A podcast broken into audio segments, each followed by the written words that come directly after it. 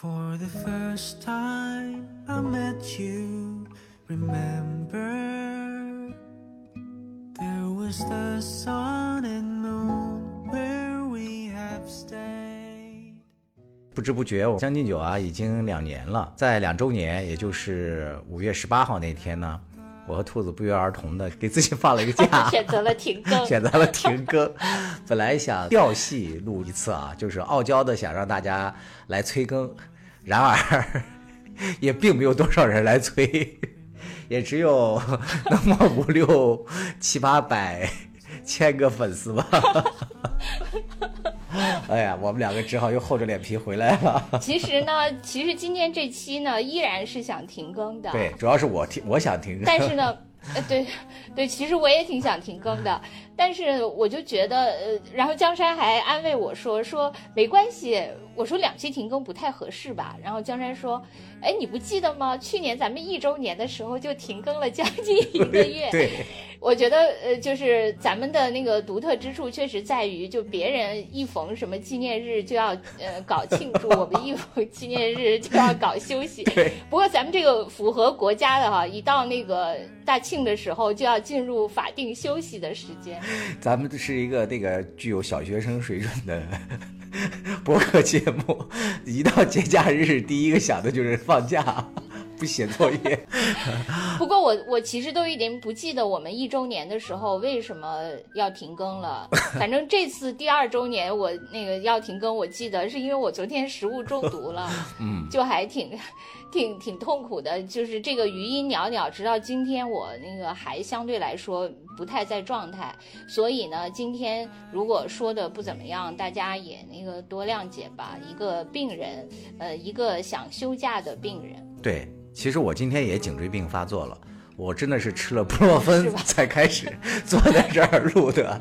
大概在一个月前，兔子有一天跟我说：“你不能吃止疼药啊！”说你想想咱们这些一穷二白的人在这个世界上打拼，靠的是什么？不就是咱们这点可怜可怜的脑容量吗？他说吃止疼药会损伤脑子的。我说对对对。然后从那以后，我颈椎病又犯了几次，我都忍住没有吃。但今天为了我们这个两周年后的重启，我。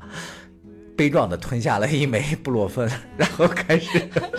坐在了为了一个呃需要脑容量的节目，然后吃下了让脑容量变小的药片。咱们这节目为什么火不？就是这么矛盾。对，咱们这个节目为什么火不了？就别人说听这个博客说，哎，这个信息量很密集啊，说听着很烧脑啊。我们这个是主持人主播先自己烧脑，先把自己的脑子烧糊涂了。嗑药来录，对，属于抑郁。对，行，我们那个废话少说吧，然后赶紧切入今天的主题哈。最近啊，有有一些网友给我们推荐了几部剧吧，就想让我们跟大家聊一聊，想听听我们的看法啊。呼声最高的是一部韩剧，叫《我的解放日志》，有的是翻译成是《解放日记》，还有的翻译成叫《我的出走日记》。另外一部呢，叫这个《爱死机》，应该是第三季已经这个播完了。然后大家就希望我们聊一聊，这是最近呼声比较高的两个剧。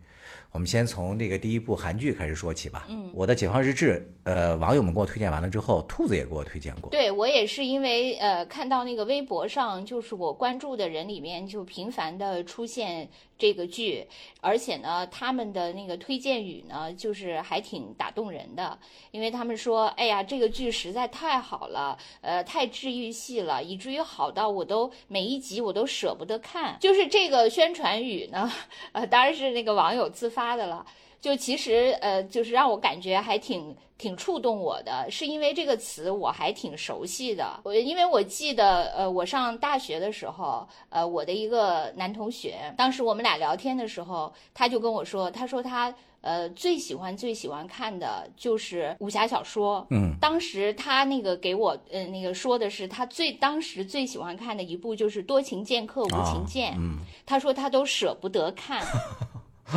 为什么呀？有那么所以当时他这个，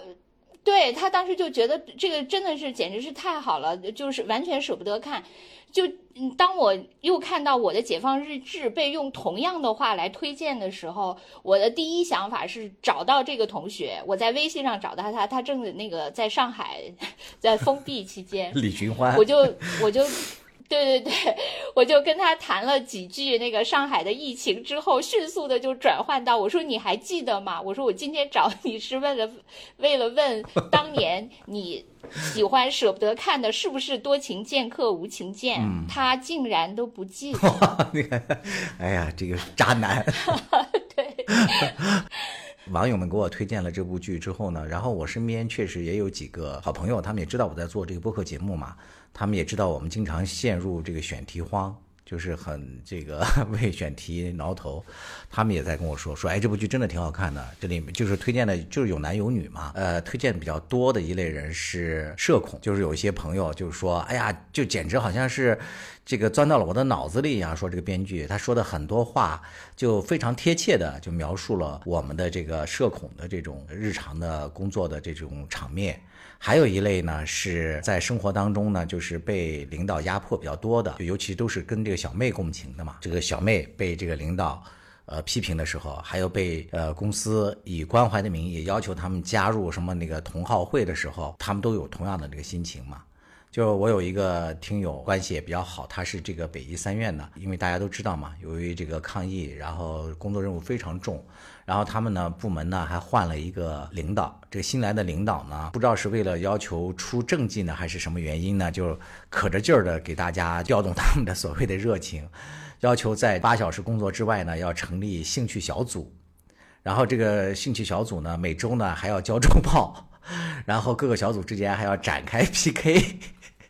然后是不是领导也看了这部剧啊？没有，那他这个已经有有半年左右了吧？这个新领导调来，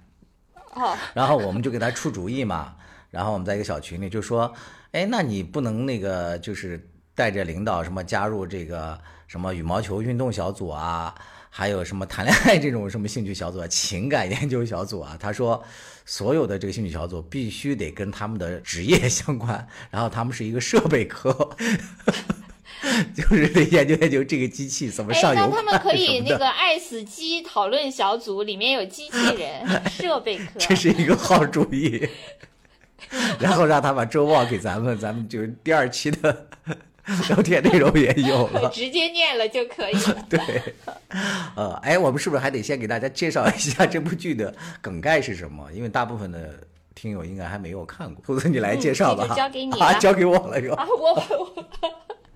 用我的话说的，每次都是你负责介绍。用我的话说呢，就是这部剧呢，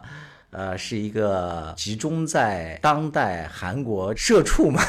所面临的困境的这么一部剧。它和一般的那种韩剧的这种比较狗血的一些靠剧情取胜的这些呃特点不太一样。这个节奏很慢，对日常的这种场景描述呢，费的笔墨比较多。然后它基本上讲述的是一个住在呃韩国首尔很郊区的一个，它叫一个叫三浦市吧，住在这个市，其实就相当于我们这边的保定什么之类的吧，我猜。就燕郊吧。好，没有讨啊，燕郊 对，住在这种地方的就是啊大姐、二哥和小妹。然后他们三人呢，每天呢要通勤到几十公里外的首尔去上班，都面临到不同的这样的生活当中的一些困境吧。大姐呢就一心想脱单，二哥呢苦于在生活中没有一辆车，这个车呢就成了他好像要摆脱人生困境的一个很重要的一个工具了。然后小妹呢，就是刚才我讲的，就是困于这个所谓的呃社交恐惧。或者说，在生活当中，她用她自己的话讲，好像就被困在了什么地方一样，在单位呢也不太受欢迎，然后领导呢也不太待见。呃，主要讲的是他们怎么样挣脱生活中的这种所谓的困境吧，一步步走出来。当然，最终走没走出来也不知道，因为今天晚上是最后一集。本来我们是应该看完这个最后一集再来跟大家录的。但是这个时间不巧嘛，我们因为今天要录也挺好，也可以锻炼一下兔子和我 猜剧的这个走向的能力。哎。其实都不用猜，我本来以为十四集就结束了，我还今天跟江山说挺好，我终于看完。结果发现，结果没想到竟然还有两集。其实它十四集结束，我觉得就还算各方面也都还挺那个有一个结束，而且还有一些余味，就挺合适的。我都不知道它十五和十六集还能讲什么。不知道这个剧的结局到底是 BE 啊。还是这个 H E H E，还是所谓的 O E？大大大家说好像这个导演还有这个编剧都比较倾向于这种 O E，就是开放式结局嘛。嗯嗯，然后有很多网友就表示说，如果是开放式结局，那我就以后这个 导演和这个编剧的所有的剧我都不看了，是因为大家在小妹的这个情感发展当中，对这一对儿 CP 是基于特别高的期望嘛。我们先聊一下兔子，你觉得这三兄妹吧，嗯，你是对哪个共情，或者说对哪个形象，呃，感受最深呢？呃，因为我是属于对整个这部剧，嗯、就是这部剧没法那个达到就是我特别喜爱的那种类型，嗯。呃，就是我对这部剧虽然也算是那个怀着比较高的呃期望去看的，但是实际上呢，呃，我觉得出于种种原因吧，我可能没法达到我看到的那些网友对这部剧那么喜爱。我觉得，嗯，可能很多原因。就首先那个最直接的原因就是，呃，因为那个呃荷尔蒙的那个分泌，期没对上嘛。嗯，对，因为我可能已经过了就是那种嗯，就是未婚的呃那那种跟父母生活在一起的那那那个时那时期了。呃，我自己本身的那个现在的生活体验，虽然我也受里面部分的情绪的那个困扰，但是呢，我整体上来说跟他的那个共鸣点就不是特别多。我觉得还有一个原因是。因为我觉得我对这部剧的那个节奏，我不是特别呃适应。在我看来，其实你看剧应该让人相对来说，一方面是比较放松嘛，嗯，但这部剧呢，它那个台词呢，其实是非常着力的。对。就是相对来说，就是充满了各种那个哲呃哲理，或者是各种那个需要你思考或者埋的一些线等等等，反正里面是充满了很多很丰富的内容。这个就牵扯到它另外一个问题，就是它的翻译的问题。就既然它是一个就是台词信息量这么高的那么那么一种剧本，所以其实是对翻译要求非常高的。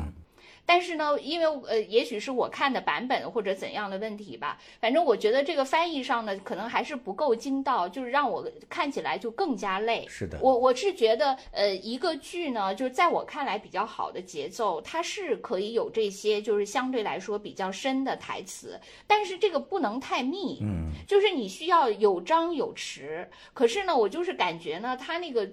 这种台词就就比较抽象的这种台词就太密，就是然后又是翻译，看着又比较累。呃对，但是整体上来说呢，它情节上呢，就是前面又一直相对来说是比较平淡的，然后那个就是比较缓慢的，可能它到后来就是尤其到第十十四集的时候，就突然间那个情节就快进了嘛，是。对它的那个戏剧冲突就突然间强烈了，就那个时候可能相对来说就是那些呃富有哲思的台词就一下就你就感觉这个节奏上吧。嗯，当然了，你可以说啊，我整体上啊，我是我是先序曲，然后逐渐逐渐，最后有一集是高潮，你你也可以整体这样说。但是从我这个就是每集每集一路跟下来的这个观众呢，我就是觉得他这个节奏让我感到比较的不适应，就是没有一种让我比较轻松、可以熟悉感，能比如说他有一些铺陈，然后再有一些高潮，再有一些铺陈，这样可以比较顺畅的就跟着这个剧，我就觉得看起来有点累，就每集。呃，前面几集我非但没有说，哎呀舍不得看，我相反是，哎，这集怎么还不完？对，我我是这样的。哎，我和你的感触很相似。我有在某些集，我都是以一点五倍、两倍速的那个快进的，但是有些集呢，我又得二刷，因为 没看明白。它这里面就是你看啊，就是不是说只有主角说出来的话是有这个哲理的。这里面好多这个配角他说的话，对你都要思考一下他说的是什么意思啊？他的这个人的人生是怎么样的一个轨迹？他的这个角色你都要思考，对，这个就挺费劲对。所有的人，所以我就是说，这个编剧呢写这个剧，可能这个编剧就是这么一个风格吧。对因为这个也是一个名编剧嘛是。我总体上来说，我确实看韩剧看的很少，嗯，我基本上就是还停留在那个什么澡堂老 家的 男人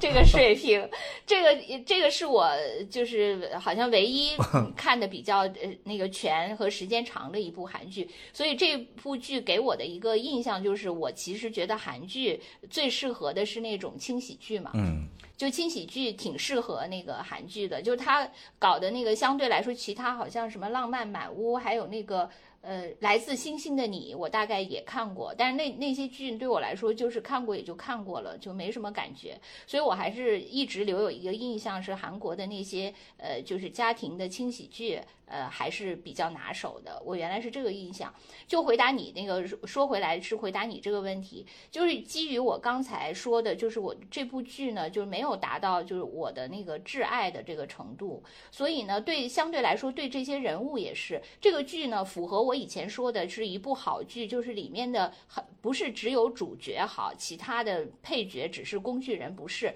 它确实是有亮点的人物是很多的，每个人。就基本上出现的都有一些亮点，而且有一些台词，我觉得那个呃印象还挺深刻的，也都还是不错的。就可见这个编剧就是写美剧台词的时候，肯定包括写每一个人的时候都是很用心的，这个是肯定的。但是呢，就是从我来说，就是每一个人他虽然都有亮点，但是没有哪个人是让我特别特别喜爱的。嗯，如果说这三呃就是这个三兄妹里面相对来说，呃我。挑一个就是自己还有更喜欢的，我是喜欢他们家这个儿子啊，二哥。对对，就是因为我觉得相对来说，他说的虽然这呃这几个人呃我也都能那个理解，虽然不一定能共情，就相对来说，我觉得呃如果说我自己相对来说能共情的，肯定还是这个小女儿这个妹妹。因为我自己也是，就是呃，一个沉呃常年沉浸在自己的世界里。就比如说，我也是，就他说他那个好像从小就自己有很多呃各式各样的想法。其实呃虽然对外很沉默，但是呃自自己觉得自己的精神世界还是挺丰富的，经常有一些奇思妙想，就类类似的吧。其实我自己也是，因为呃我从小是作为一个独生女，我的那个寒假和暑假，还有每天放学我爸妈没回来之前的那。那些时光我都是自己一个人度过的，呃，我以前也说过，由于我特别笨，那个玩各种游戏总是输，人家都不愿意跟我那个一伙儿，因为是只要被分到跟我一一伙儿，这大家就知道输定了。所以由于是这个呢，我就很早就退出了那个小朋友之间的游戏，基本上就是自己一个人在家待着。写作业、胡思乱想，我也有好多好多这些稀奇古怪的想法，我甚至也都从来没有想过把它们记下来，他们都是呃都在我那个经历的那个时间的每一个碎片里面都随风而逝了。但是呢，我没法共情这个小女儿的事。其实，呃，尽管我有这么些呃乱七八糟的想法，但是我不是特别有一定要跟人分享的冲动，或者说，其实内心很寂寞，但是又又很想有一个人，呃，什么把自己填满，什么宠那个敬仰我的，好像我就没有这种冲动。我可以一直在自己的世界里自洽，就在这个方面，我没法跟他共情。我记得原来好像有一次咱。咱们聊天的时候，你跟我说过，你说好像你很少会觉得什么时光流逝啊，什么那些东西有什么可惜的，你可能都不记得了。我当时还挺奇怪的，我说我好像一直特别害怕，就是一转眼自己就到这个年龄了什么的。呃，我在看这个剧的时候，呃，连美珍就是他们这个小妹，有一段时间她不是给那个巨士，就是巨先生在倾诉的时候嘛。他不说，他说，他说他从小就这样。他说每天看到那些小孩开心的跑来跑去，他说他心情就特别复杂。他说这个明明自己也是个小孩，为什么他们那么开心，但是他自己怎么一点都开心不起来呢？说这个像这样吃了睡，睡了吃，说如果人生八十年压缩到八年，他说好像也没什么可遗憾的。我当时看这段的时候，我一下就想到你跟我说，你说你老说要退赛要什么的。我当时还在想，哎，兔子会不会跟这个小妹完全的共情？对，就是他的这些想法，我都是可以共情的。对，我只是说，就是男女主之间的那些感觉，我不太能共情。就我只能共情他一部分，因为我我确实觉得，就是如果说一个人真的有这么多那个自己有这么些想法的话，其实他确实可以生活在自己的世界里。嗯，然后这三兄妹的这个故事，在我看来，它其实是一部讲述。述的，就是普通人他的人生如何走出自以为是的这种困境和展开救赎的这样的一个主题，我是这么理解这部剧的。就他们这个三兄妹好像都面临了这样不同的一个问题。我为什么会说自以为是呢？就是在这个剧刚开始的时候，这三兄妹，尤其是通过这个小妹的叙述嘛，整个剧特别丧，所以刚开始的时候大家都在点评说这部剧它不是那个治愈。就是治愈大家的这个心理疾病，它是那个导致抑郁，就看上去会特别的压抑，是吧？是这样的一个剧。但是我在看的时候，我就觉得，哎，这个不对啊！我觉得他们这个三兄妹，其实我觉得就像你刚才说的，可能是咱们年龄已经过了那个阶段了，并没有把内心所处的一些问题把它放大，遇到的矛盾他没有解决。我觉得咱们到了这个阶段，要么就是已经淡漠了、麻木了，要么就是已经想通了、解决了。但是在他们那个年龄呢，可能还没有解决，所以呢，在日常的生活和工作当中，他处于一种非常郁闷的一种状态。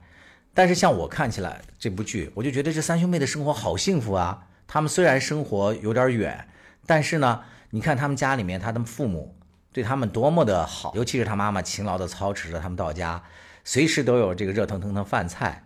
然后呢，家里面还住在这样田园生活里，尤其是像我这样做梦都想拥有一块地的人，在我看起来，这简直是不能再幸福了。而且他完全可以选择，他是有的选择的。他的这个选择，第一就是他可以在家务农，当然年轻人你不愿意嘛，你可以去打工。第二，你可以那另外一个选择，你也可以选择住在城里。他们家只是困于他父亲的这个父权嘛，他父亲的权威。他父亲后来自己也说，他一直以为他自己在尽心尽力的照顾这家人，所以他想把这个子女们都拢在自己身边。但是不论怎么说啊，这些子女他如果说一定要出去或怎样，他也是有的选择的。所以，在我看来，前面十几集的时候，我觉得这个三兄妹啊，他们面临的这个不是什么困境，就多少显得有一些矫情。所以这一点呢，是我不是特别能共情的这一点。可能就是还是因为呃发展阶段不一样吧。就是说，也许。呃，真的就是没没，因为原来那个我的天才女友的时候嘛，就有那些人就那样评论，就是说好像他们是住在那个那不勒斯的一个贫民区嘛。嗯。但是呢，就是那个贫民区，其实，在那个很多中国人看来都不够贫。就是他们生活的那些痛苦啊，怎样怎样，在中国人看来都不够苦。可能就是到这部剧也是这样，就是因为我也看到有一些人嘛，就是说，哎，你看，嗯，他们家其实还行啊，就是在那个呃，等于京郊吧，有这么大那个一个大房子，有地啊，挺好的，也不用那个。其实比现在很多生活在京郊的人，还是那些人还什么背着房贷，对呀，是吧？要好多了。那个父母那个啊，对，还得很早早上去，是吧？你以前看过那种吧？就是他们为了让家里的孩子呃到。那个呃，那个城里去上班能够晚起一会儿，他们去到那个呃公交车站去替那个孩子去排队。啊，我看过啊，然后那个可以让那个孩子再多睡个十分钟，然后他晚起过来，他就可以直接上车，等等等。其实你说中国人那些生活压力其实更多，但你只能理解成就是呃痛苦和幸福都是相对的嘛，在不同的发展阶段里，就就就看主要的情感吧，就不能 比具体的那个生活水准。对，不是还有好多住在什么燕郊啊，还有一些住在河北的那些地方，他们不是每天通勤单程路就要三个多小时吗？咱们原来在节目里还聊过那些人呢，对，但是这部剧我觉得他们远没有我们痛苦啊，所以不用这么那个难受。是，所以就不能做这种绝对的比较，只能寻找一些相对的共鸣。对，所以我觉得他们几个这种就是对自我展开救赎，更多的是从心理层面的。我觉得他们可能都面临着不同的问题嘛。这个大姐呢，就是在我看来呢，她是有着这个年龄和容貌焦虑的。嗯，对，对，感情呢是非常那个炽热，是吧？非常需要需要遇到一份这个旗鼓相当的爱情，她该要求也很高。但是呢，她呢自己的条件呢，说实话也不是那么的好，但是也不是那么差。但由于呢，她总是呢在这个剧里面有一个她弟弟的朋友对她的点评特别高，说你呢说遇到的男生明明是八十分儿。但是呢，你这个完美主义非要只盯着人家的二十分看，久而久之呢，你也找不到男朋友，然后你就又开始变得暴躁自卑起来。她这个大姐呢，选择的这个出路也很奇怪，在自己的这个容貌上下功夫，对吧？她就对她那个头发一直在较劲，这个头发就变成了某个象征嘛。从开始烫，烫完了又拉直，后来呢就又发誓说要推成光头，要么就随便找个男人恋爱。就是她的这个不自信呢，也是能够在这个剧里面能够感受到的。那他的这个二哥呢，是一个心理上感觉是比较自卑，然后困囿于这样的物质贫乏当中去的，把自己所有的不幸福都归咎为是自己没有一辆车嘛。这个车在他这个剧里面，在他看来就成了他摆脱这个贫困、摆脱自卑走向幸福生活的一个一座桥梁了。所以呢，他就为了这个那个车呢，就在剧里面就跟他爸爸呢能够吵起来，在他的这个妹妹的男朋友跟前呢，几乎就不要任何尊严的去祈求他，尤其是最后知道他妹妹有那辆劳斯莱斯的时候。他不是手里拿着那把钥匙，在他那个巨石面前，声音都颤抖了吗？说哥，千万不要跟我说你没有。就那段的表现也真的。所以我我就想问，就是作为一个那个男生，嗯，就是车真的对男生具有非同寻常的意义吗？这点你可以共情吗？讲一下。呃，哎，你这样讲，我就迅速回想了一下，我我本人好像对这个没有特别的什么，但是。但是这个二哥的这种心理，我是在很多男生面前是感受到的。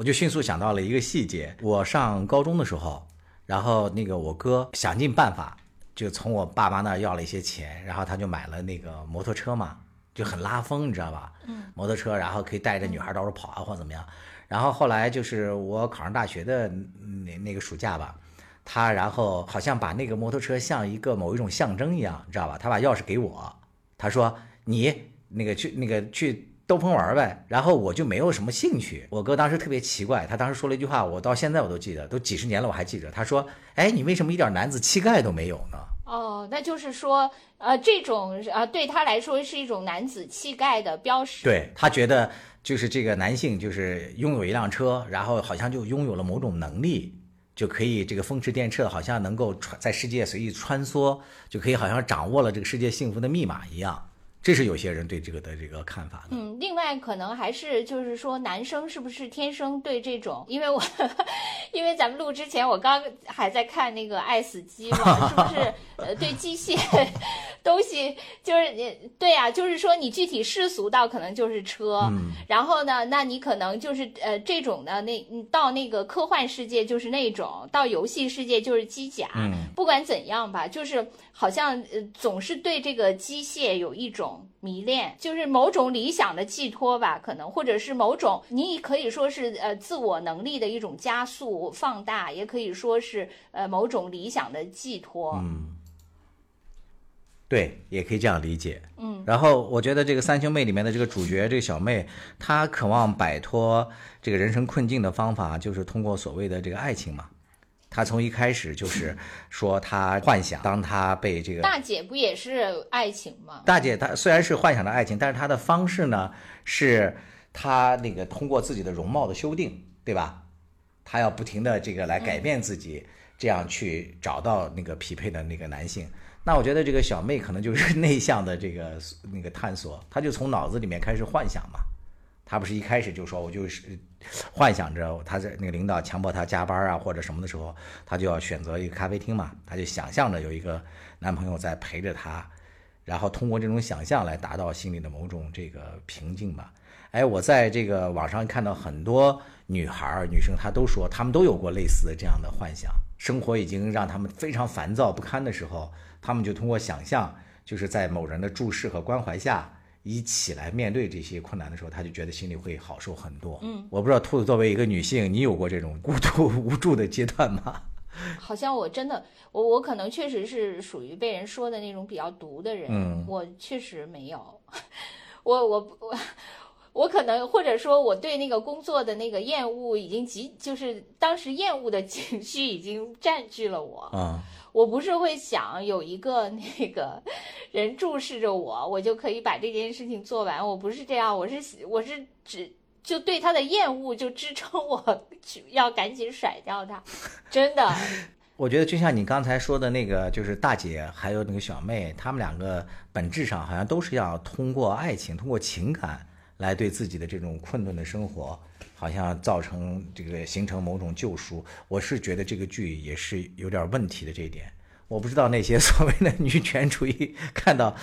看到这个剧会不会又这样想？为什么这个男性渴望摆脱，就是去创业？他那个二哥。是吧？去要车，去怎样？那女性为什么都是通过一个男的来拯救她呢？而且我对这个剧，确实是，就是这个剧里面，就是女性特别渴望爱情，对，而且是直接的。就是这个男性呢，相对来说都是被动的。比如说那个那个男主是，就是那个巨子敬，他其实呃并不是主动渴呃渴求爱情的，虽然他后来那个也也变成这样，但是他他是被动，相对至少开始是被动的一方嘛，对吧？反而这两个女性都特别的那个主动，但是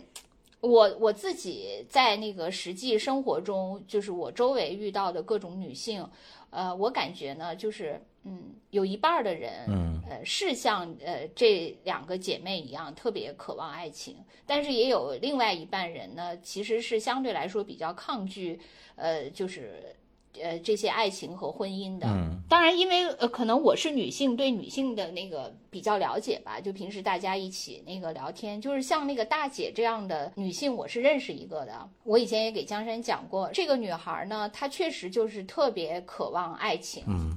就是我觉得，我甚至觉得呢，这真的是一个生理性的东西，就是他体内的荷尔蒙特别多。啊，就是他跟这个很生理有容易关系燃烧。对对对对对，这个大姐啊，也就是她嘛，感情特别炽热。燃烧。就是那个呃，对，那个大姐，其实开始的时候我不是特别能共情她，就是说她说呃什么呃有一个呃就是她在那个呃一个店里说呃她吃呃呃他们在那个。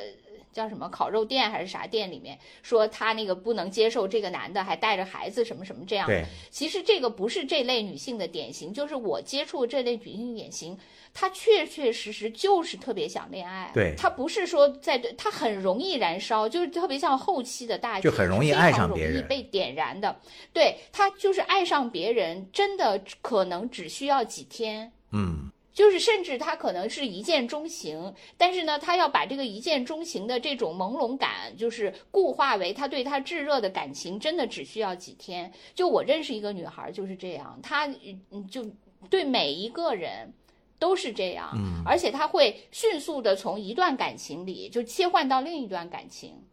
马上就是，而且同样的炙热，哦，就是并且她炙热到就是呃这段感情都不足以满足她，她还要去跟她的闺蜜去分享她的炙热，就因为我就是一个被分享的那个人嘛，哦，就是因为我这个朋友，他每一段感情他都要 狂热的跟我分享。当然有一个原因是因为他可能大概前前后后有四段感情吧，他这四段感情呢其实都是没有结果的，就是其中大概有三段都是属于是他单恋，就对方都没有呃答应他。有一段呢是他们俩呃那个已经都开始了，就是而且都已经确立了男女关系的那个没有问题，但运行了一段时间。但是尽管不管是什么情况吧，他都是已经热情到需要跟我分享的那个。那个那种程度一直在跟我分享，呃，当然他就是里面只有一个相对来说成功，可能我觉得对方可能也是被他的那个热情的火焰给那个灼伤了，最后也那个提出了要跟他分手，嗯，所以最最后呢，他还是在一个那个孤单的状态下，但是他的那个呃情绪呢，就是随时可以燃烧。不过呢，我我觉得他有一个特点，是因为他本来那个原来有一段长期燃烧的感情是在那个国内，后来呢，他选择出国了。在出国以后呢，其实人可能在特别孤独的情况下，就他的那个。情欲其实是会更旺盛的，因为我觉得情欲这件事情从来都是因为孤独。对，就可能有的人的那个孤独感特别特别强，因此他的那个情欲也特别特别强。就是说，像我这个人，我不是总号称我我是比较冷淡的吗？我确实可以在我自己的那个世界里自洽。嗯，所以你和小妹比较像所以，我可能我我那我也不需，我不是说了吗？我不能共情他跟那个男主之间的这一块儿。啊，对，就解决方式啊，不一样。我我没这个，我没有特别强烈的这种需求。那是因为你身边已经有了一个长久的巨先生。不是我没有这个巨先生的时候，我也没有这种需求。啊，我没有这种特别强烈的需求，呃，所以我我不就是说，就是人和人不一样，可能就是我的那个孤独感，呃，没那么强。就是我我说的，我这个朋友，他那个验证了我这个说法，就是因为当他出国以后，因为他更孤独了嘛。以前不管怎样，还有家人朋友在身边，但他没有家人朋友的时候，他就更孤独，因此他对那个呃爱。的渴望就已经到达了一个前所未有的高度。她在国内可能十年就爱上过一个男孩，然后在这个国外大概两年就爱上了三四个男孩。嗯就其实就是证明情欲就是孤独的反面。嗯，有道理呃，。他们确实是你就会发现，就是他们家在他妈妈。呃，去世之前，其实他们家人关系相对来说都比较冷淡。对，是的，因此，那个他也就是也是他们特别渴望爱情的一个原因之一嘛。是的，因为他们家这个是典型的那种所谓的东亚式的家庭嘛，就是父亲都比较严厉，然后沉默寡言，是吧？只知道干活，一切这个生活当中的这些琐事都是妈妈在承担，在照顾他们。所以呢，这个三兄妹之间呢，也缺少特别多的一些深度的这个这个关怀呀，互相了解，从开始是看不到的。你看有一个镜头，有个细节，就他们三个人一块儿打车，是吧？嗯嗯。然后他正在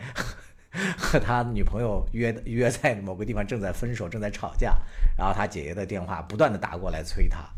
是吧？彼此很很缺少这种关怀的。然后下车的时候，而且还要各自掏那个各自的那个车费，就 A A 嘛。我当时看到这一幕，我还心里头还愣了一下，我说啊，这在我们家感觉我们家兄妹也比较多嘛，然后兄妹四人，我觉得是绝对不可能发生的。就这原生家庭对他们的影响实在太大了。你看，在他前面，他们家基本上是他爸爸说话说了算嘛，但是他爸爸基本上就没有说话，镜头总是给在他一直躺在那儿，就是在一天繁重的这个劳作之后回家吃完饭。他爸给那个镜头交代的，就是躺在那儿看电视，沉默寡言。电视里演的是什么内容都不太重要了。嗯，呃，然后他妈妈呢，没有什么发言权，然后对这个孩子唯一的这个关怀，也都是默默的在行动中体现的。这家人确实是缺少交流的。늦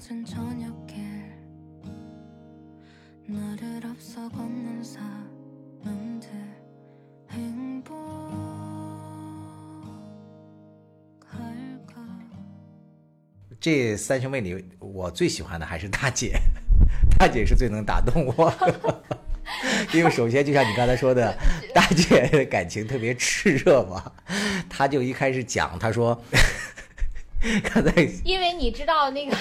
就是我跟江山在录这期之前，我们俩还稍微对了一下嘛。当对的时候，他跟我说他最喜欢是大姐的时候，我就震惊了，因为我在呃。看这部剧的时候，我几次想给 给他发微信 说，我这个大姐我有点受不了，她的急我都快进过去。就是我喜欢大姐的有这么几点，一个就是她特别那个炽热嘛，然后是对感情是非常那个热烈的。她这个剧里面有这样一个情节，她就说她刚相亲的时候，她就给那个男的讲那个她脑海中关于爱情的幻想给相亲对象，那相亲对象就有点对眼儿。然后她说有一个什么人就是被砍头了嘛，然后被砍头的那个就红与黑嘛，对，对，红与黑被砍头的时候，那个于连的那个头掉下来之后，然后他那个那个说那个情人冲上去用裙子 接住了那个人的头，他就说别人问他说你如果是你你会接吗？他想了一下，他说我当然会接住她丈夫的头颅。其实他讲这个故事就是想展示他心里头对于感情的这种。投入，还有忠贞，还有热烈嘛。然后结果他讲完之后，的相亲对象那个眼儿更对了，已经失语了。就是我觉得他确实是在感情当中会会非常投入的这么一个人嘛。就像你刚才说，他可能太孤独了，他非常需要一份儿属于自己的爱。我觉得大姐其实性格上也比较自卑嘛，她对这些事情是非常敏感的。对其实这个故事，它就是说，或者说这个梗，确实是挺直观的反映了，就是这个呃大姐她对感情的投入。因为呃，她问呃她小妹的时候，她妹妹也说，我也会选择接住。对，是是的，对，就是证明，就是他们俩确实都是对爱情极其渴望和极其专注的。对这个故事确实还是很生动的反映了这一点嘛。对，大姐的那个自卑还体现在，她就很生气嘛。她说那个他们单位有一个呃上司，因为他们那是一个呃调查公司嘛，基本上全是那种女员工，只有他们的那个上司是个男的。说那个男的跟他们 几乎所有的女员工都暧昧过了。然后给他们送彩票什么的，好像韩国人特别爱送送彩票，说他是唯一没有被送过的人，他就特别生气。他并不是说稀罕那个那个被上司怎么撩嘛，他只是生气的说能够把他给略过这件事情。最可气的是，他去问了上司之后，上司居然都 忘记了，没有给过他这件事情。哎，对，你你说这个，我想起来了，就你刚才说说在韩国很流行送彩票。其实我看这个剧的时候，我没我不知道他有这样的一个风俗，因为我有一次去那个呃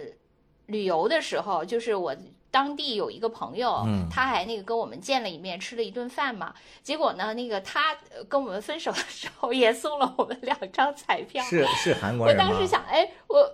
呃不是韩国人，就是中国人，我们以前一个朋友嘛。啊，哎，我我就想，哎，这个原来居然也还可以作为礼物，就是可能他的那个某种心理是分享一种呃好运，就是祝你好运的那么一种，呃就就好像像接住这么一个呃呃梗，是那个凝聚了他对爱的，就是一个形象的那个呃说法。就是我给你彩票，送你彩票，其实也是我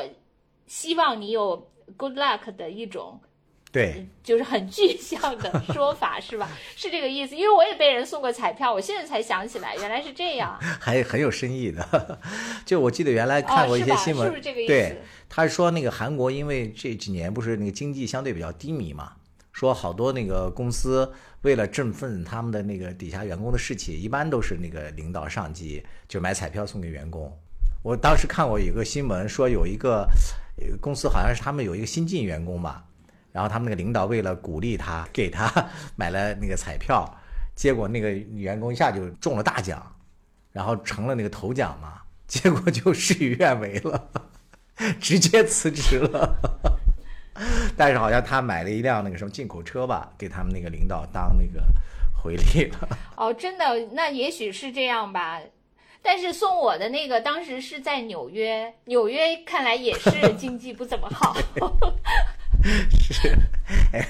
我们是不是一会儿也要给听友们送一些彩票，来拉高我们的可以收视率？哎，对，我前两天正好还看了有一篇文章，就是叫就是买彩票者，就是彩票史史还是彩票，就是呃卖彩票店。那个叫失意者的应许之地嘛，嗯。对，它就是聚焦这个呃，就是常年买彩票的人，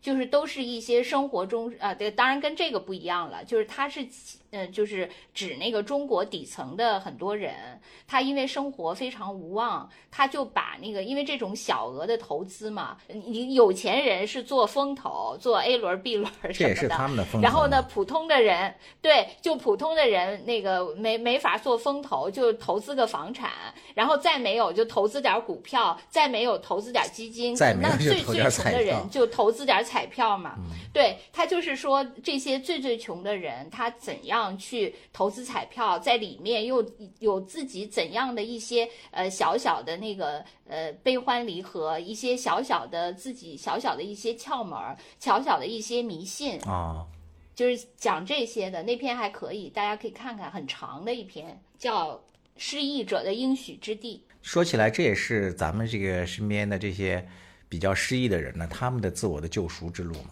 和这个剧里要讲的主题是差不多的，只不过没有这个剧里的这些人那么浪漫，那么唯美》。。对，哎，你知道我我看这个剧的时候，我还常常想，就是好像如果是同样的题材换成中国拍，它就不会是这样。对。就是包一个是呃你拍摄的手法，还有那个你的编剧的那个编法，呃，包括呃演员的演绎这些就不用说了。就是我觉得，嗯、就是中国人的那个行为模式没法这么失意，就是不会有这些大。你你比如说这个剧在某种程度上跟我的天才女友有一点像嘛。就是他这个呃那个妹妹的大段的这种心理的那个独白，就是跟那个我的天才女友那个一样嘛。但是好像在呃中国式的，尤其是涉及到什么情感啊、什么家庭啊这些，好像从来没有这样的表述。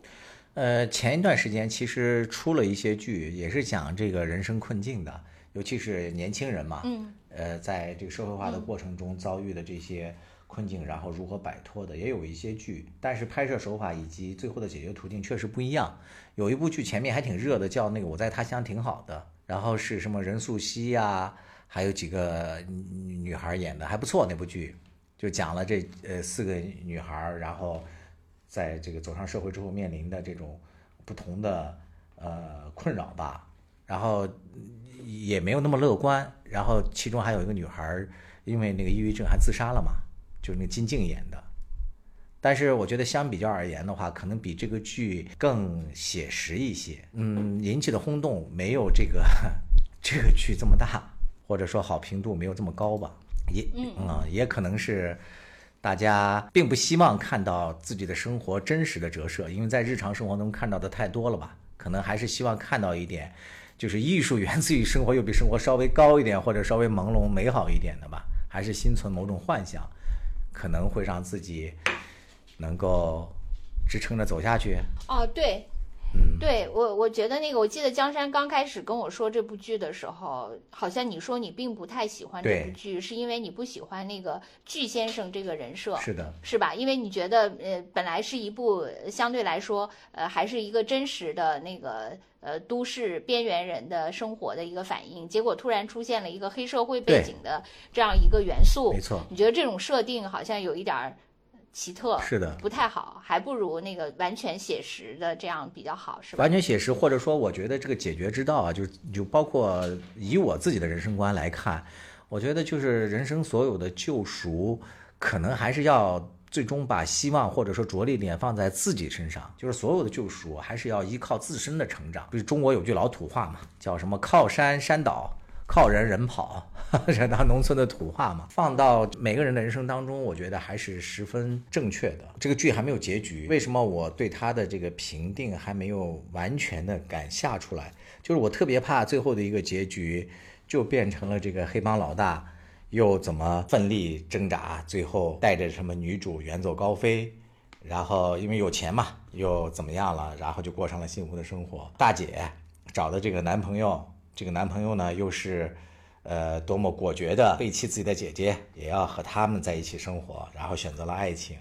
然后这个哥哥呢，最终和那个女孩呢也是，呃，他不是现在已经创业相对成功了嘛？那家小店也拥有了完美的这样一个结局。我是很怕这种结局的，就是我觉得这不是生活的真相。生活的真相绝对不是说你依靠别人来把你拉着走出去，如何如何。我觉得那个根本就不靠谱。就像这种黑帮老大呀，什么过来呀，然后把这个什么灰姑娘啊就拯救出去啊，这种故事，我觉得这对于更多的在现实当中还在挣扎的这个普通的老百姓来讲，这有什么可启迪的意义呢？我觉得一点都没有。这大胆的那个猜一下，我还是希望，我宁可觉得这个结局是一个所谓的 B 意，就是巨士也没有和他在一起，甚至因为这个要摆脱这个黑社会的控制。死于什么什么枪下，但是这个女主却通过和这个男的这样的一段，呃情感，因为她是希望这个男的能够崇拜她嘛。然后这个小妹也是一个比较自卑的一个人，就像我们刚才也都分析过了。还有她在小时候成长过程中，她学什么东西比较慢。然后他们家里面呢，就是长辈呢对小孩的这种鼓励啊，还有这种心理关怀也到达不了这个层面。所以他就一直比较自卑，他就幻想出来这么一个人，然后在现实当中当然也出现了这么一个人。他为什么会说你崇拜我吧？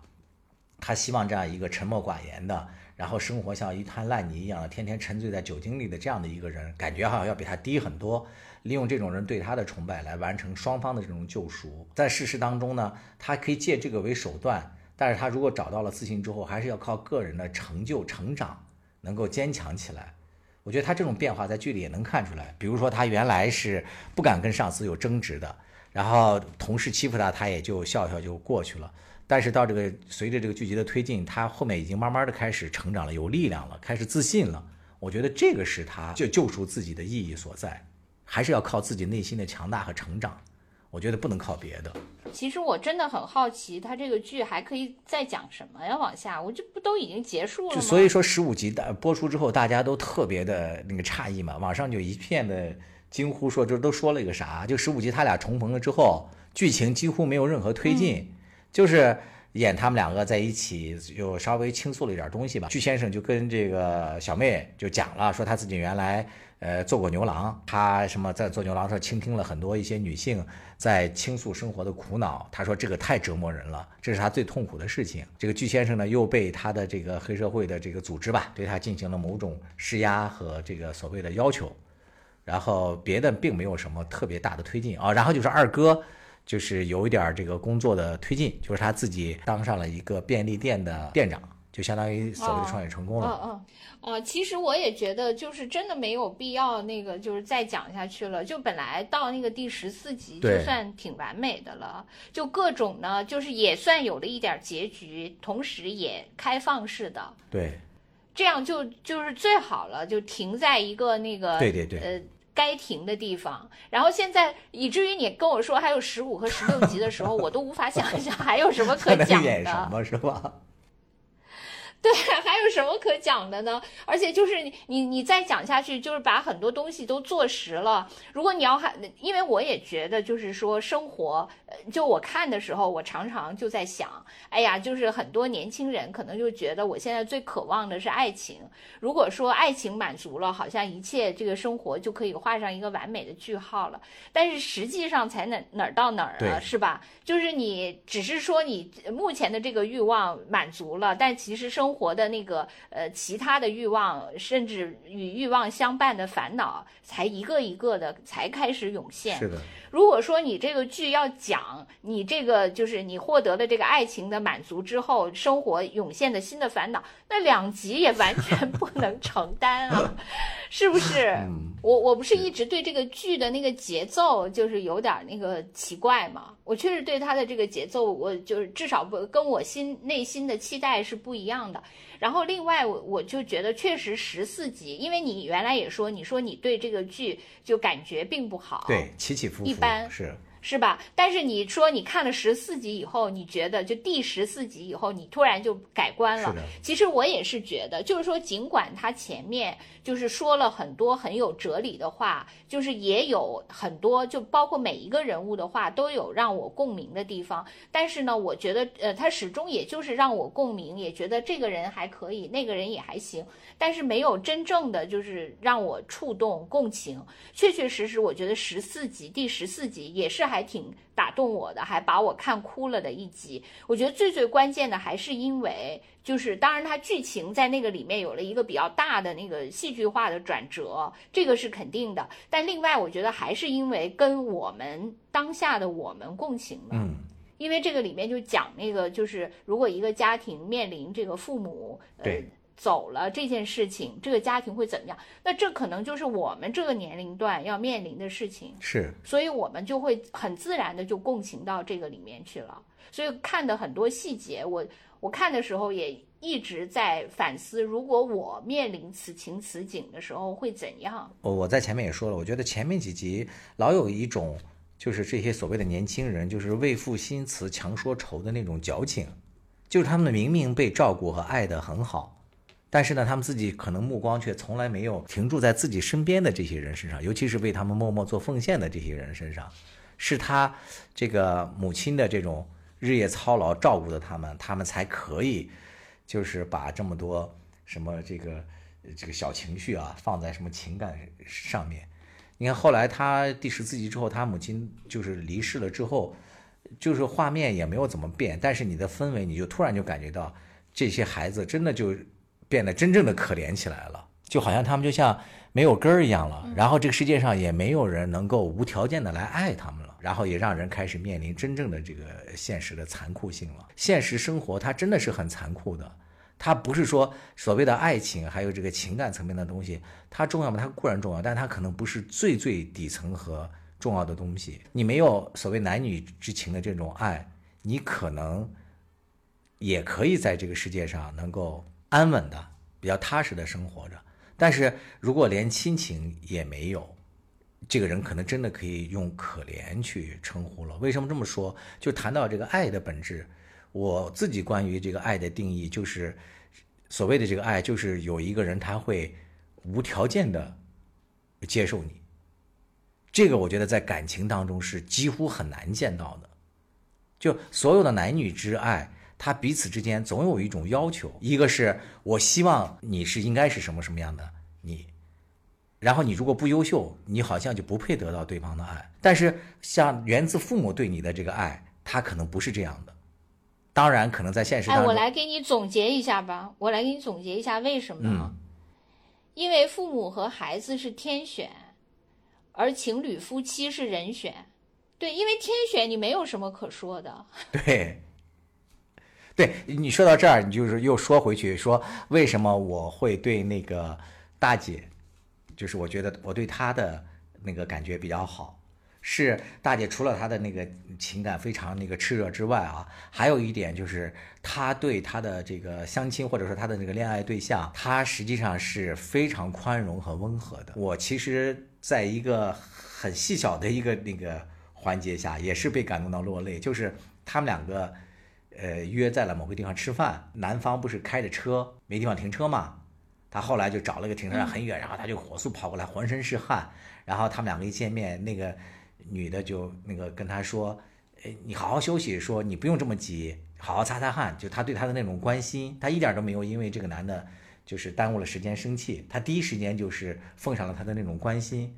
我觉得那种关心特别特别打动我，我当时就要感动到一下子就毫无来由的眼泪就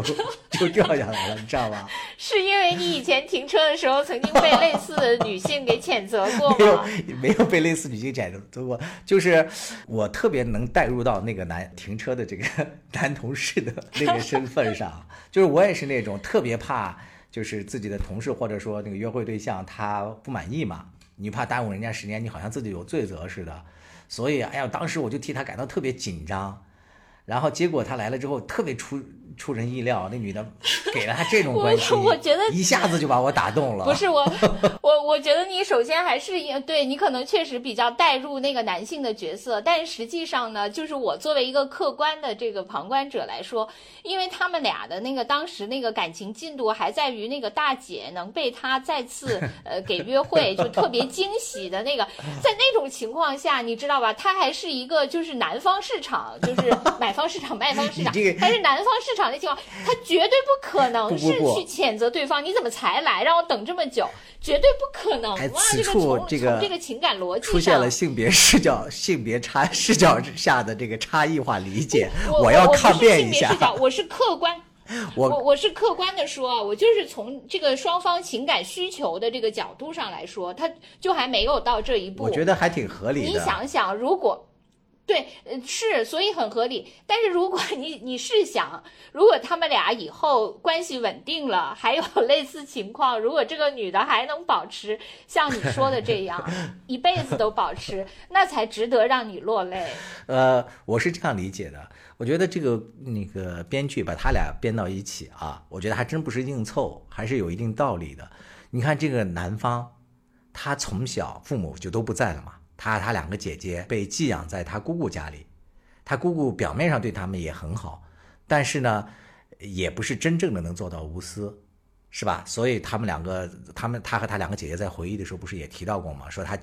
姑姑嗯背着他们带他们家的那个小孩去吃好吃的，不让他们三个知道。还有就是他父母不在了之后，他和别的男孩打架，他明明能打过对方，但是好像按照世俗的眼光看起来，他就必须得输。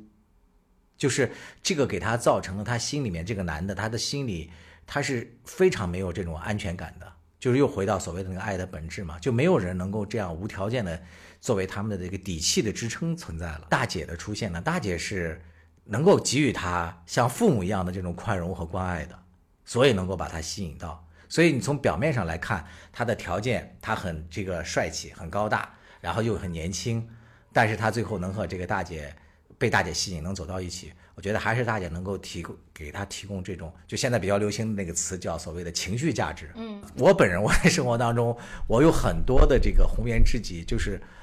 就是这种大姐，真正的大姐啊，不是这个剧里的大姐，就比我大七八岁、十几岁的好多大姐，我也跟他们特别聊得来。就是我觉得这些大姐她能够跳脱出一般的那种同龄女孩，甚至更小的女孩，好像很多的这个女性，她先天的呢，她就对男性有一种要求，就是你是男的，你就得照顾我，你就得让着我，你任何事情你都得给我处理好，然后无形中会让男性感觉到有一种压力。那在这种情况下，有一种这个性格的女性就比较受一些男性的欢迎，就是像我说的这一类人，可能由于在家里长期当大姐。不过你说的也对，我必须得承认，这个大姐在日常生活当中也不是一个善茬。对呀、对其实我跟你说，我我觉得哈，你我觉得你的这个这个呃眼泪可能还是错付了。其实有，我以为就第一就是你说的这个场景，实际上是因为那个大姐还处在那个急追求这个男的的过程中，她肯定是不可能的嘛。这个是另外呢，我以为你不喜欢大姐，是因为这个大姐在家里属于那个特别懒的那种，根本就也不负责。那个这个不符合你一贯喜欢那个刘慧芳是角色的这种习惯啊。我以为你会特别不喜欢她，因为她在家里什么都不承担。她也承担啊，她没有不承担啊。哎他们下地干活儿，他不是从来都不去吗？然后他妈不是总说她在那儿懒吗？她就是呃晒个衣服也特别那个不情不愿的什么的，说他们她妹妹就从小就啊，但是还是要看本质嘛你看，第一就是她那个妈妈去世之后，她也开始承担起来了嘛。然后第二呢，就是他们家遇到大事的时候做就是恶人的也是他开始。的时候，他确实很懒啊。对，第二就是他们家最勤劳的就是妹妹嘛，其次就是那个这个哥哥。虽然这个哥哥也不太也挺懒的，但是不情不愿的，他每次也都去。这个大姐干脆以各种理由拒绝参加这个那个田里的劳动。哎，对你说到这一点，我就想起来这个剧叫《我的解放日志》。实际上，所谓的这个解放，或者说它的翻译的问题吧，我们也可以把它理解成这种成长，或者说这个什么出走、寻找出路。他们这一家人来讲，都有不同的要解放的这个任务嘛。我觉得他们真正的这兄妹三人，真正的开始这个成长和解放起来，我觉得还是他妈妈去世，他们才开始真正面对这个生活中的真正的困境了。就是他爸爸的这个问题，还有很重要的一个问题是，他们在这个世界上以后没有这个所谓的家里的这种亲情、爱情这种支撑之后，他们怎么能够走下去？然后他们开始更直面这个问题了。但是我觉得更惨的其实是他妈妈嘛，他妈妈的这个解放是通过死亡才真正实现的。你看他妈妈在临死的前一天还在担心他女儿的这个婚事，跑那么远，然后去偷偷看了看他大女儿的对象，然后心满意足的回家之后，结果又突然知道他女儿遭受了这么大的情感上的打击，可能这种悲喜交加，这种情感的冲击很大吧，最后就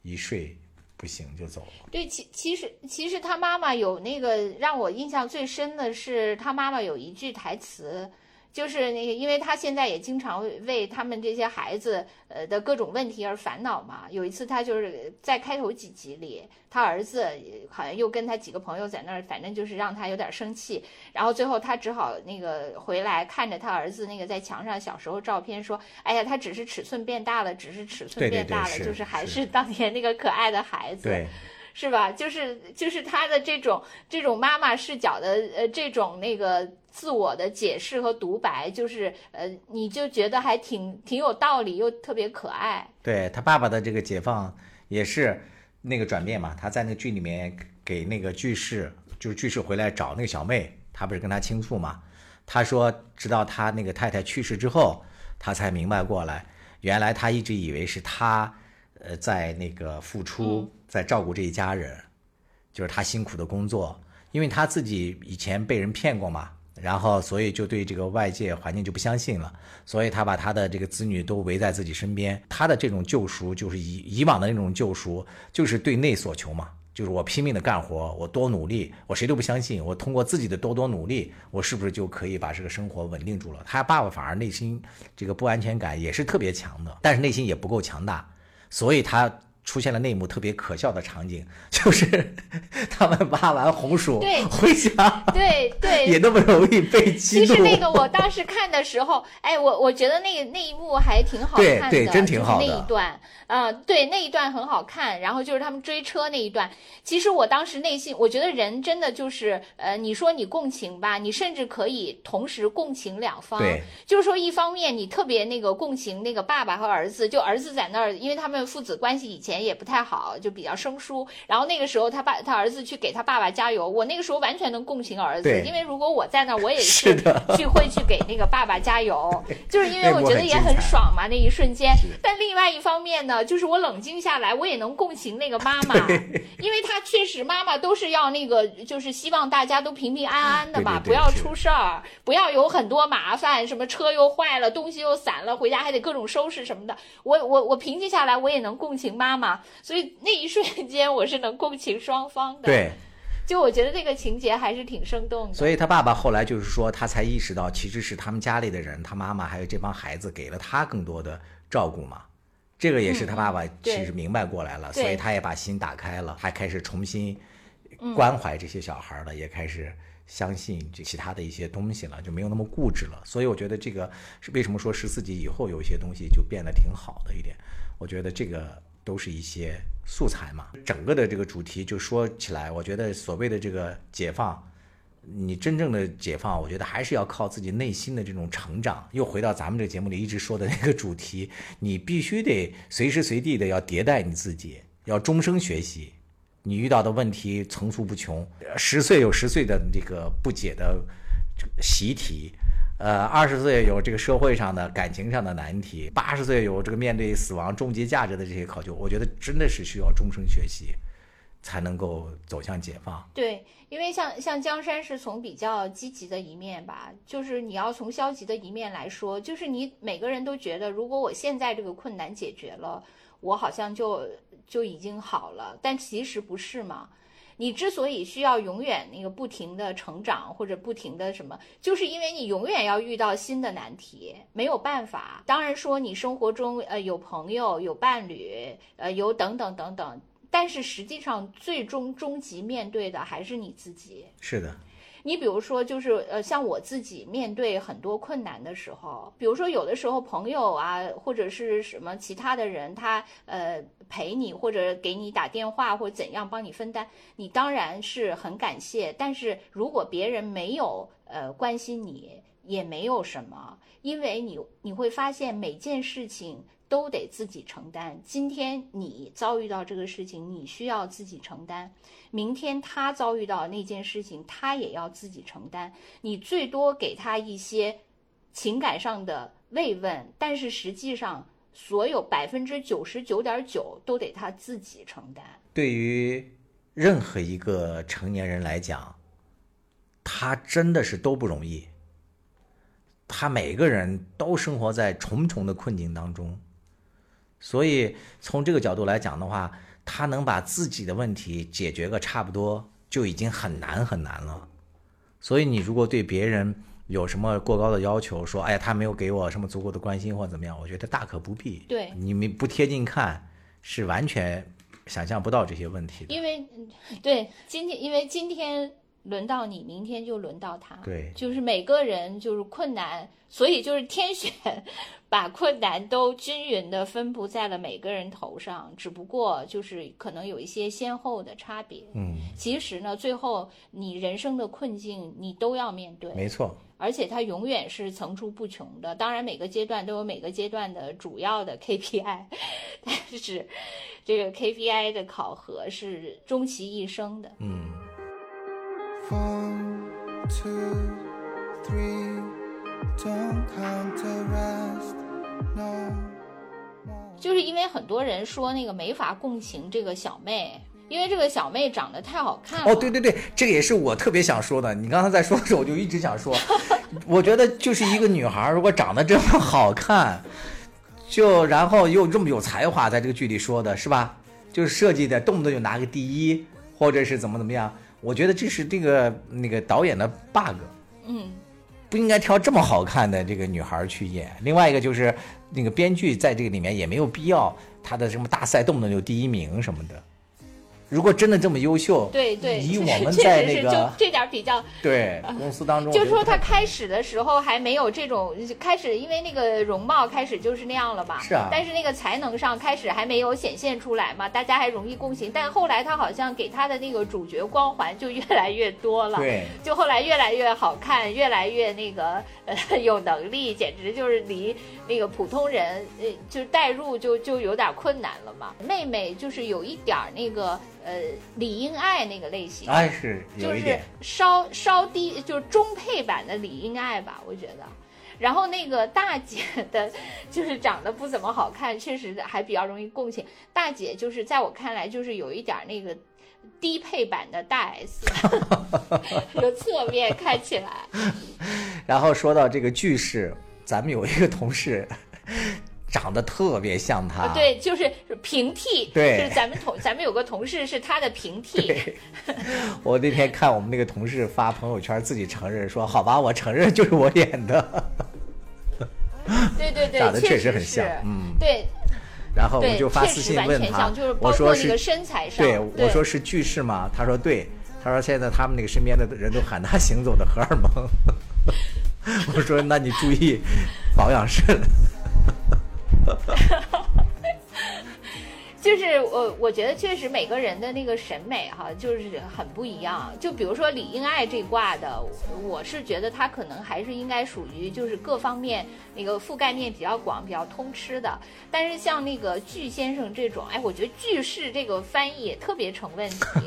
你说那个。是吧？我就当时觉得好别扭，就挺难共情，就是挺难代入的。就他应该换一个，哪怕是吧？就这个方法就是挺太直译了。然后这个巨先生虽然是咱们那个呃有一个平替同事嘛，但是那种确实不是，就是至少不是我喜欢的这个类型。但是有人确实很喜欢这个类型，我也承认。然后另外那个，就因为刚才我不是说那个大姐就是像低配版的大 S 嘛，实际上就是说大 S 这个人，嗯，就是在我现我就是说人的审美是多么的那个参差。就比如说我作为一个女性，我始终没有觉得大 S 就是很美，我就从来没有觉得她好看。然后有一天我就不自觉的就在我跟一个老领导的群里就就说了这一句暴论，我说我从来没有 get 到大 S 的美。结果没想到我平时严肃的老领导突然说说说，哎呀，那我可跟你不一样，在我心目中。大 S 完美的诠释了什么叫女性的妩媚，真的。所以你说，哎，那你那你说句公道话，就是这个平替的这个巨先生和这个大 S 这一类的，你你是什么感觉？大 S 是我心中的女神，你不知道吗？啊，真的吗？对呀，真的吗？这有二十年了。天哪，你跟我老领导竟然是一样。我原来的那些老同事都拿这个当梗，你知道为什么当梗吗？啊，我 就是那我我我又连踩了两个雷，现在老领导面前踩雷，以为在你这儿能够拆雷，没想到又踩了一个。在一个有一个公司，然后有一个那个大姐，那是一家外企，然后有一个那个 台湾的那个，但是他移民那个澳大利亚了。那个老大姐，那是一个真正的老大姐，我们叫她姐，实际上是阿姨也可以，比我们大三十多岁的大姐。她那时候非要给我介绍那个女女朋友嘛，然后我就一直一直跟她说，我说真的那个不用，然后她非要我说我有了，她就要看照片，然后我就没有办法，我就从网上找了一个 剧照，然后把自己的头 P 上去了，然后发给他，然后他就很生气，他就跟我说这不是大 S 吗？女王。所以这个就成了一个梗，真的吗？我真的。我认识你三十多年，竟然不知道这个故事。由于太丢人了，所以没怎啊么说。呃，我觉得还行。原来你，所以我喜欢汪小菲 是 PS 的你，是你先跟大 S 有了合照。所以我你看，冥冥之中，我觉得大姐最吸引我，你点醒了我。哦，对，原来在这儿呢。你看，一切又完美的闭环是了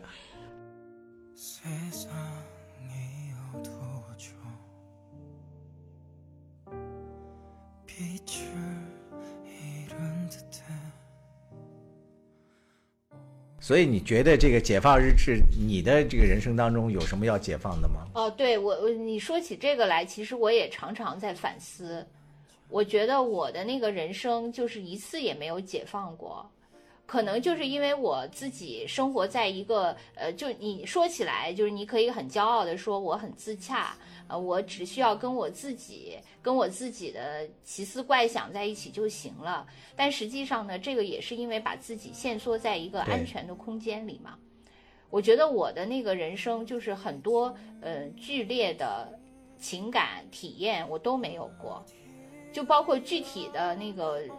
就很小的事情，我觉得我生活中因为我是常年宅的，所以我连那些呃走出去的一些那个体验都没有，呃，而且后来我发现我是极其脆弱的，就是我的这种平衡。哪怕有一点点外力，都足以被打破。比如说，我昨天，因为我我就是从来没有吃过很多那个生食，我就是常年就是要把那个食物加工了才吃。结果我昨天呢，第一次吃了很多生蚝和生虾。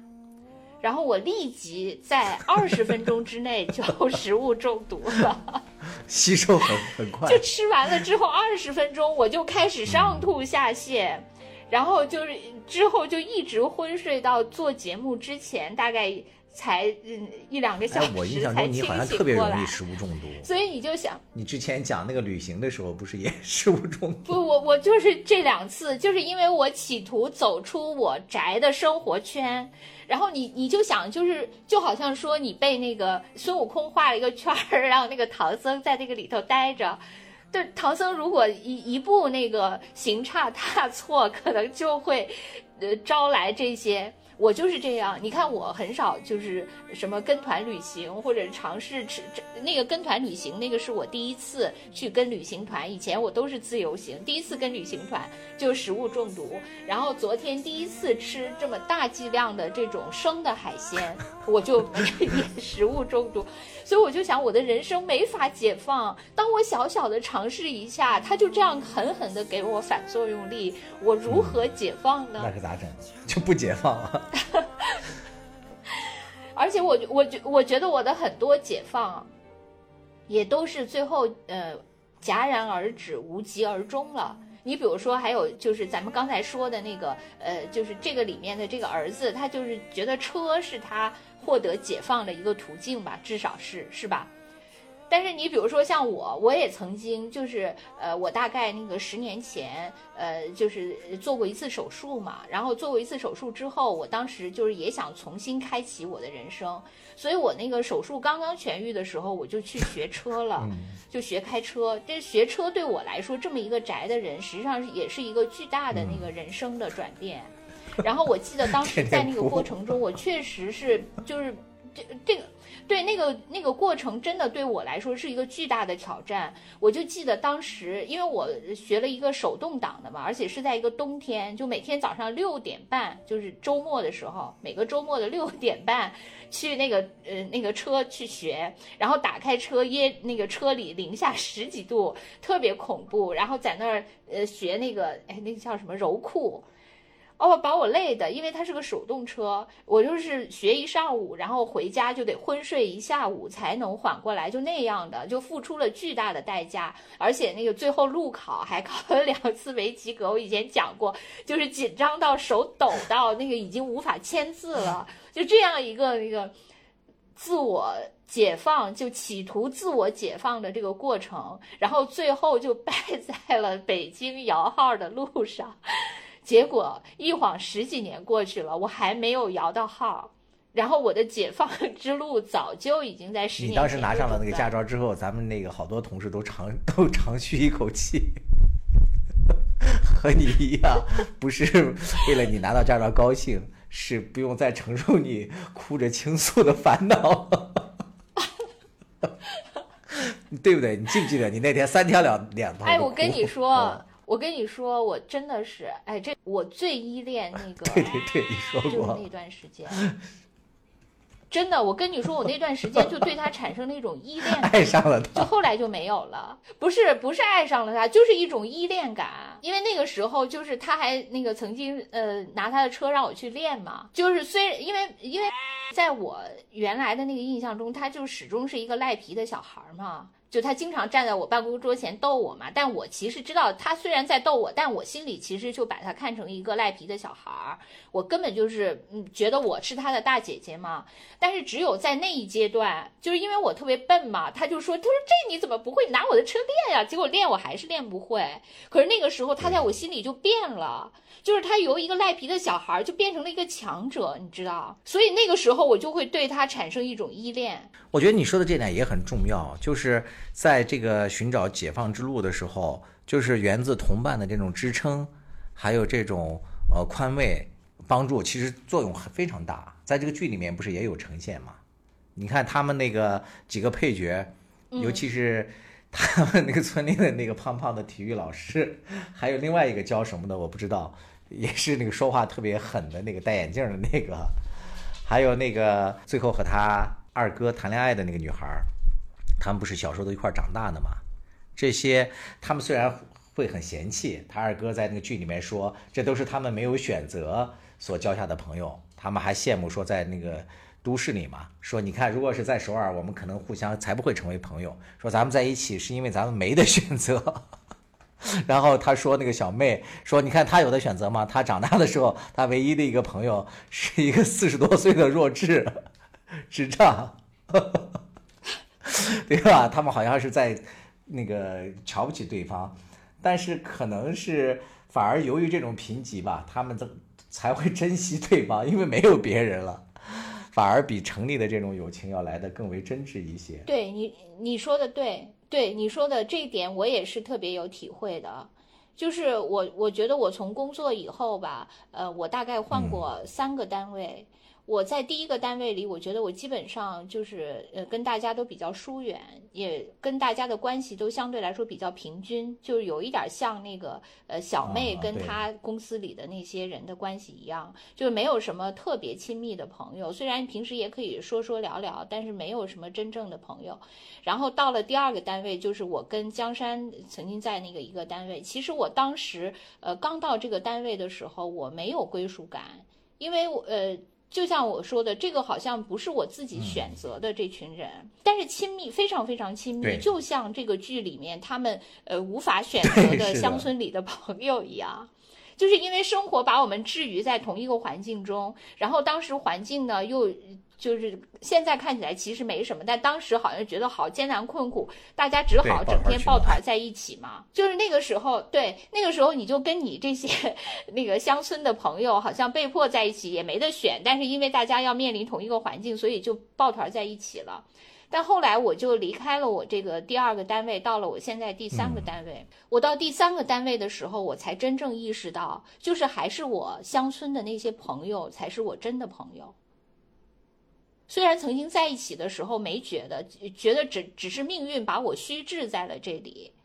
但是后来你人因为人，嗯，就是在人选这个里面，就是靠对比出来的嘛。我其实现在确实还是最我也是，怀念我那些最后被迫呃挤在乡村里的那些些朋友。嗯，对，真的是更真挚的。然后我看这个剧里面，我觉得有一点遗憾的是，就是他们的呃编剧，我不知道是怎么考虑的，就是他们真正的这个剧的点题所在，叫我的解放日那个日志，但是他们的小妹的这个解放小组。他们的这个剧情太少了，然后他们那个哦，对他好像就就是没了对就就没有了。按理说这个点题应该是他们这个三个人成立的这个你你期待十六集吧，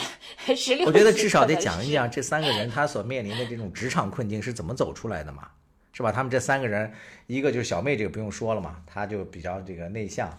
然后也比较那个有一定的这个自卑那个情绪吧。然后还有那个就是他跟大姐谈对象的那个那个男的，他是因为这个从小父母不在嘛，然后也是相对的比较内向，不愿意参加这个单位的活动。还有一个就是他们那个部长也是天生的，说是这个说话什么都不讨喜嘛。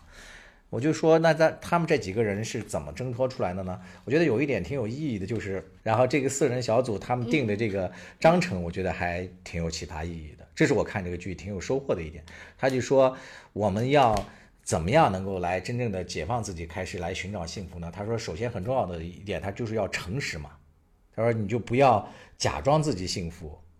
也不要假装自己不幸福，就是来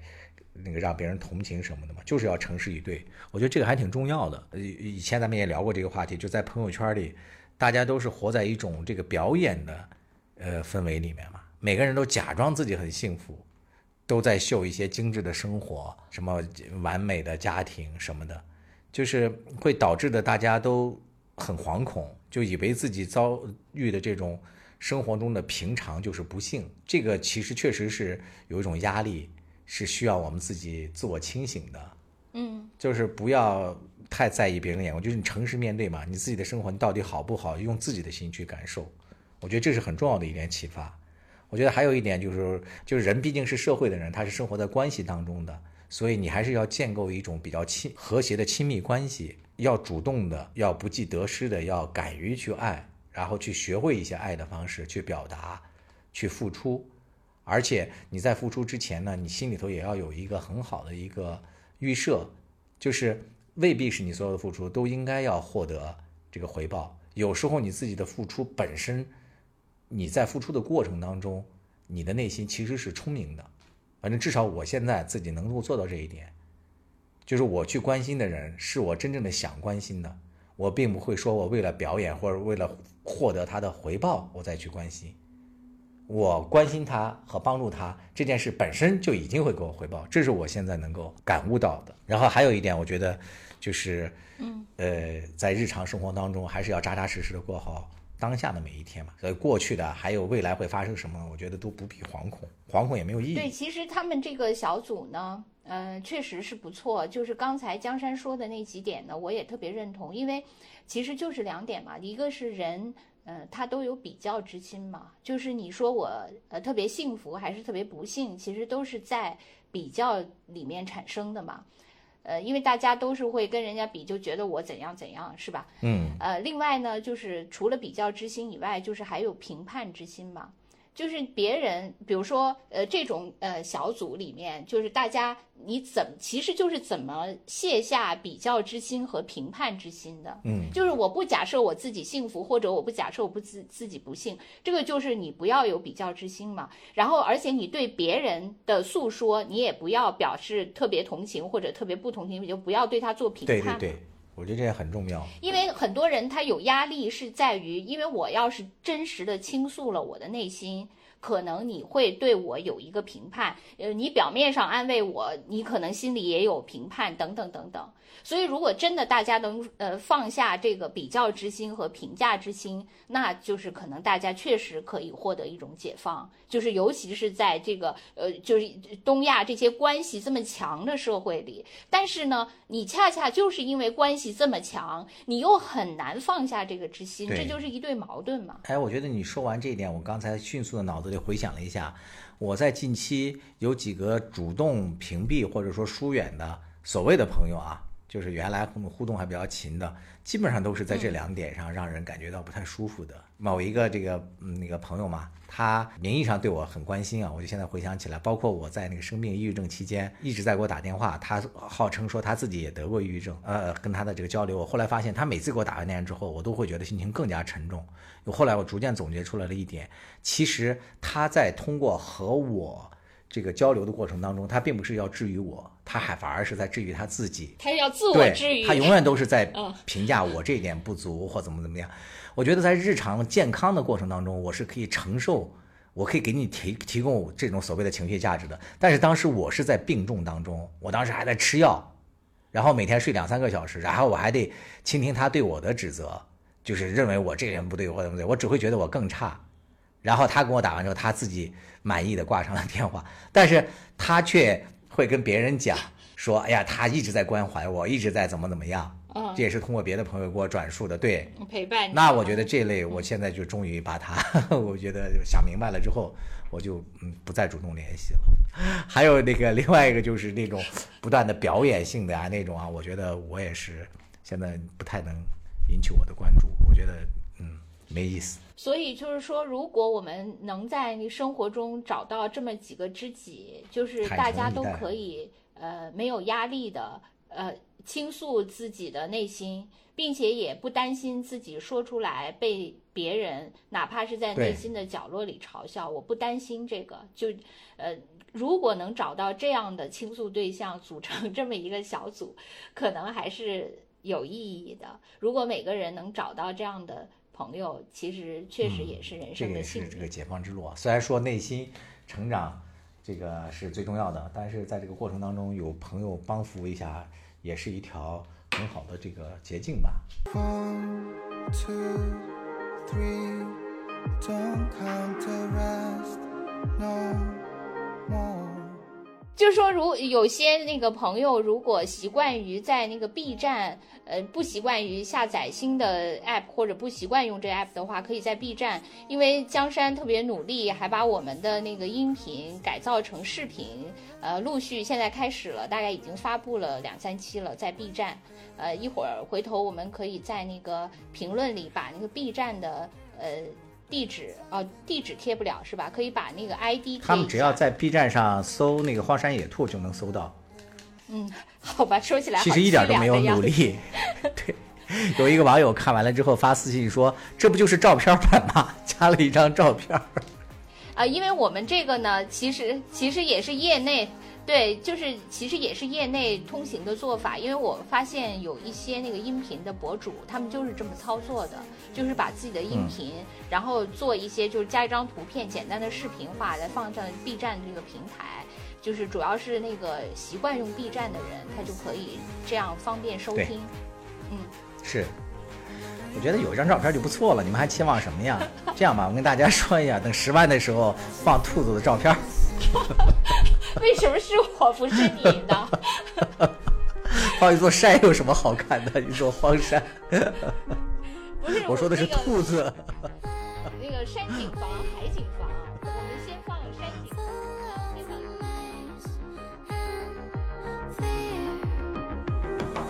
Keep chasing down the wonders and pretending we are weightless, you and I. Upside down.